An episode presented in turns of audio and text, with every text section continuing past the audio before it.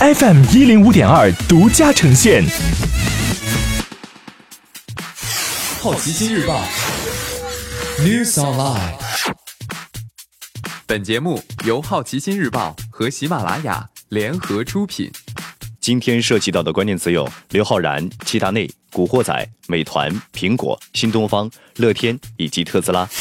首先关注到的是一组娱乐新闻：刘伟强将拍摄英文版《古惑仔》，影片将根据同名漫画改编。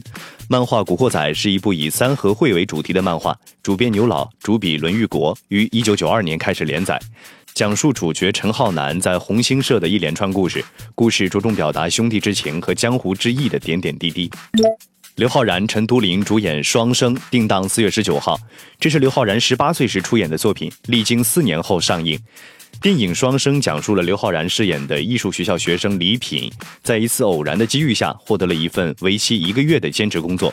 工作内容是为马上迎来自己生日的女孩涛画肖像画。为此，他来到一处偏僻的豪宅，素不相识的两位年轻人因此结缘。一段青春的邂逅就此展开。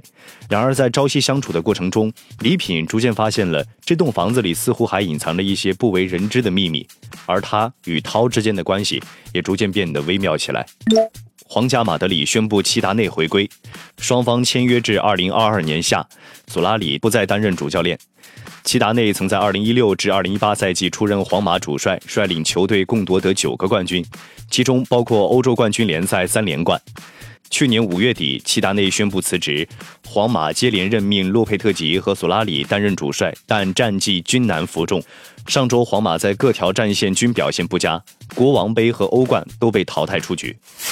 接下来关注到的是大公司头条。苹果春季发布会确定将于太平洋时间三月二十五号上午十点，在加州库比蒂诺的史蒂夫·乔布斯剧院举行。苹果可能在会上介绍流媒体电视服务和新的苹果新闻产品。美团点评发布二零一八年第四季度财报，二零一八年总营收为六百五十二亿元，同比增长百分之九十二点三。美团全年经营亏损为一百一十点八六亿元，同比上升百分之一百八十九点七。年度总交易额实现五千一百五十六点四亿元，交易用户超过四亿，活跃商家增长至五百八十万。餐饮外卖收入达到三百八十一点四亿元，同比增长百分之八十一点四，毛利为五十二点七亿元。餐饮外卖交易笔数共六十三点九亿笔，平均每天为一千七百五十万笔。中消协发布二零一八汽车投诉报告。二零一八年全国消协组织受理汽车产品投诉情况分析显示。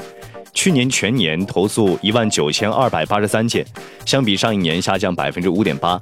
报告分析，一是和二零一八乘用车销售量下降百分之四点一有关；二是受到市场监管影响。品牌上，比亚迪投诉量最高，而定金问题又是投诉最多的。接下来分别是奔驰和宝马。今天你不能错过的其他新闻有：知乎 APP 改版后增加视频回答入口。乐天百货将于本月底推出天津。俞敏洪透露，新东方在线将于四月在港股上市。